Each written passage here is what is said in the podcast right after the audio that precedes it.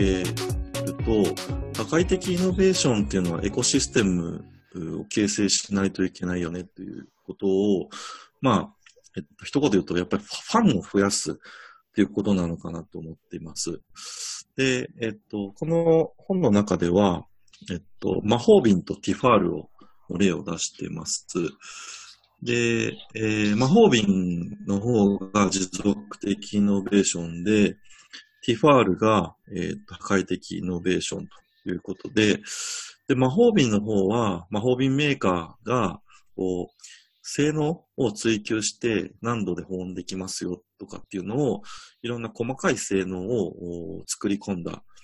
ですけれども、実はお客さんが求めるにってるニーズとは、だんだんだんだんかけ離れて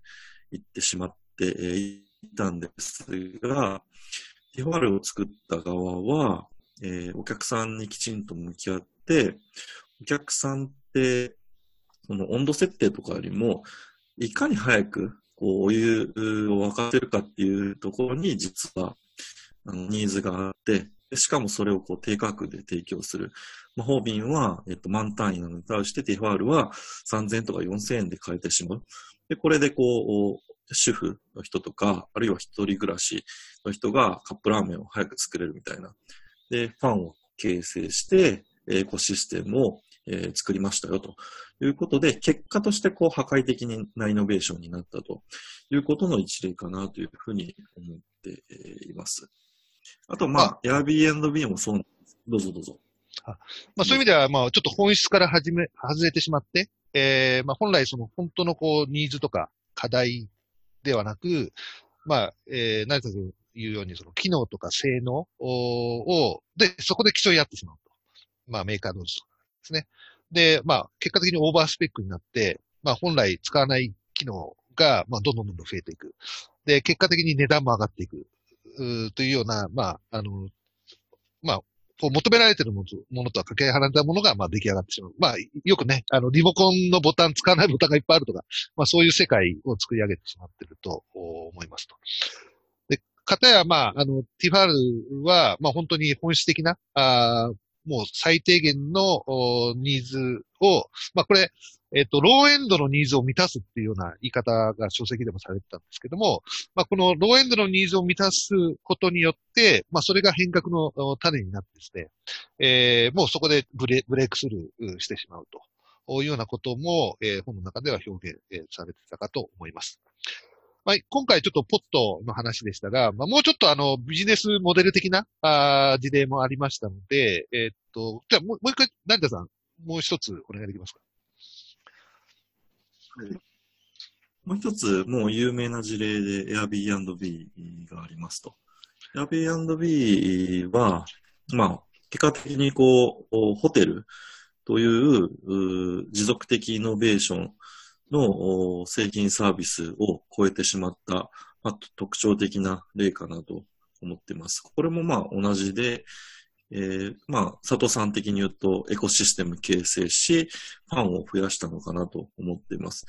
で、やはりこう、Airbnb もきちんと顧客に向き合った、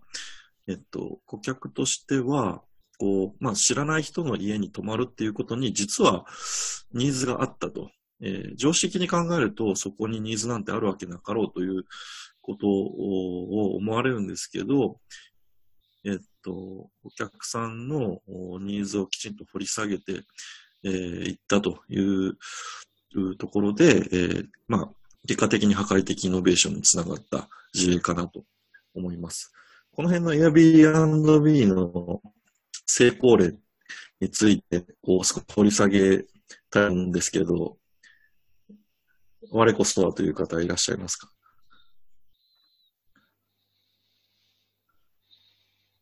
佐藤さん、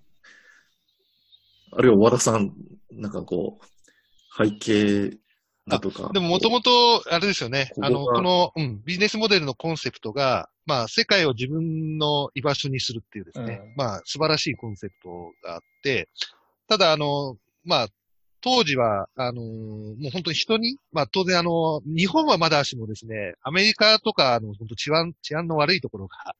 まあ、人に、あの、家を貸すっていう、まあ、ことはなかったと、あの、イメージはなかったと思うんですけども、まあ、当初は、あの、なかなか、あの、投資家も、あの、つかなかったというようなこと言われてますけれども、えー、で、ただ、い、い、今やですね、あのー、これ世界の大手ホテル、まあこれ6つぐらいのホテルの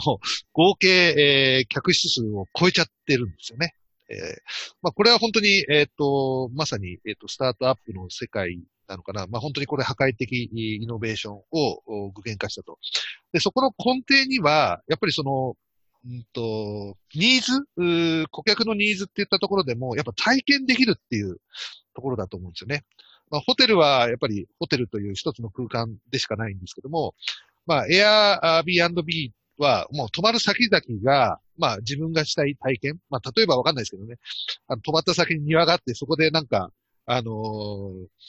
うん、なんかこう植物をいじれるとかですね。えー、まあ、なんかペットがいて、それ、それと触れ合えられるとかですね。まあ、そういう、まあ、ホテルでは絶対できないような、あの、体験、まあ、エクスペリエンスが、もう、さえも、あの、提供できる、まあ、そういう宿泊施設を、まあ、作り上げたっていったところが、まあ、破壊的だったのかなっていう気がしますね。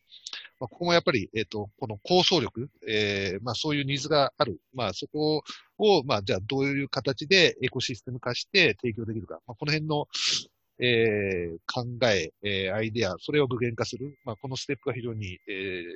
まあ、こういうものを作り上げたポイントかなと思いますね。酒井さんどうですか？はい。そうですね。あのー、なんて言ったらいいですかね。えっと、パスしますか？パスします。ごめんなさい。じゃあ、佐藤さんお願いします。はい。えっと、今、あの、和田さんは結構そのエコシステムとかそのニーズっていうところの切り口で、あの、事業構想的なことをおっしゃられたんですけども、エアビーに関しては、その、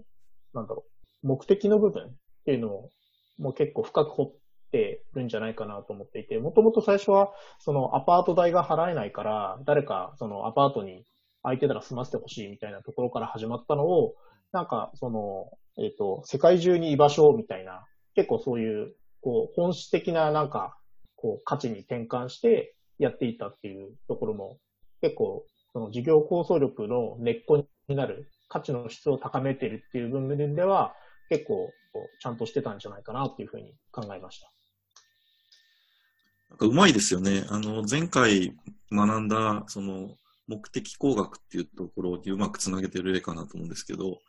まあ、友達の家に泊まって、こう、靴、そんなにその他人の家に泊まる靴を感じなかったというだけの体験と捉えられなくもないんですけど、その、世界を居場所にみたいなところに、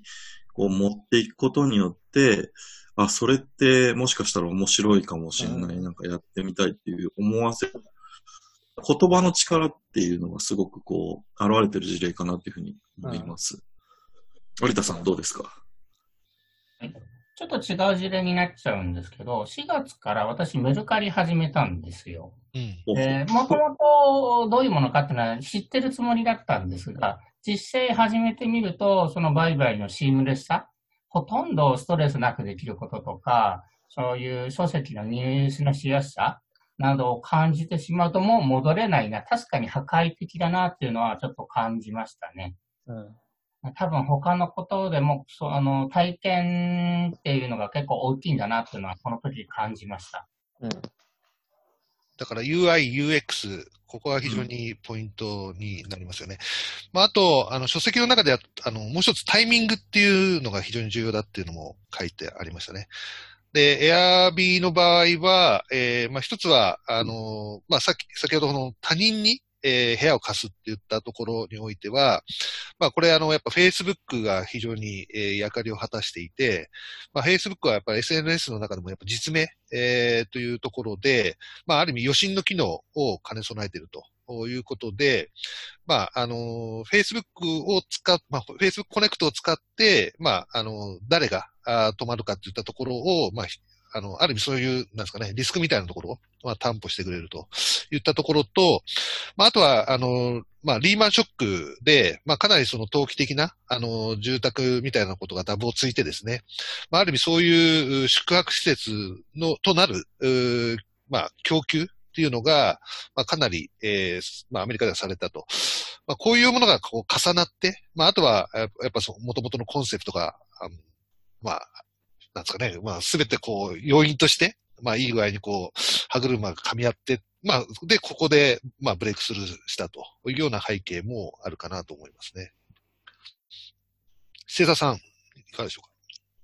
そうですね。今おっしゃってたように、そのタイミングっていうのはやっぱりとても大事なのかなっていうところで、まあ、Facebook もその小さい市場からまずは攻略して、あの、世界に展開していったっていうことが、まあ、本にも書かれてるんですけれども、それはそのやっぱりそのタイミングっていうのはその自分たちが、あの、まあ、いい案を思いついて、こういうものをやってみようかって言って、すぐにその世界に踊り出るんじゃなくて、あの、どこでまずやるかとか、で、そ、そこ、それがその、打って出るのが、それぞれのそのエリア、あるいはその大学っていう相手に対して、えっと、タイミングがそれぞれいつなのかっていうのは、彼らは実は結構慎重にやっていたっていうことは、まあ、書かれていて、あの、それだけタイミングっていうのはとても大事なのかなと思います。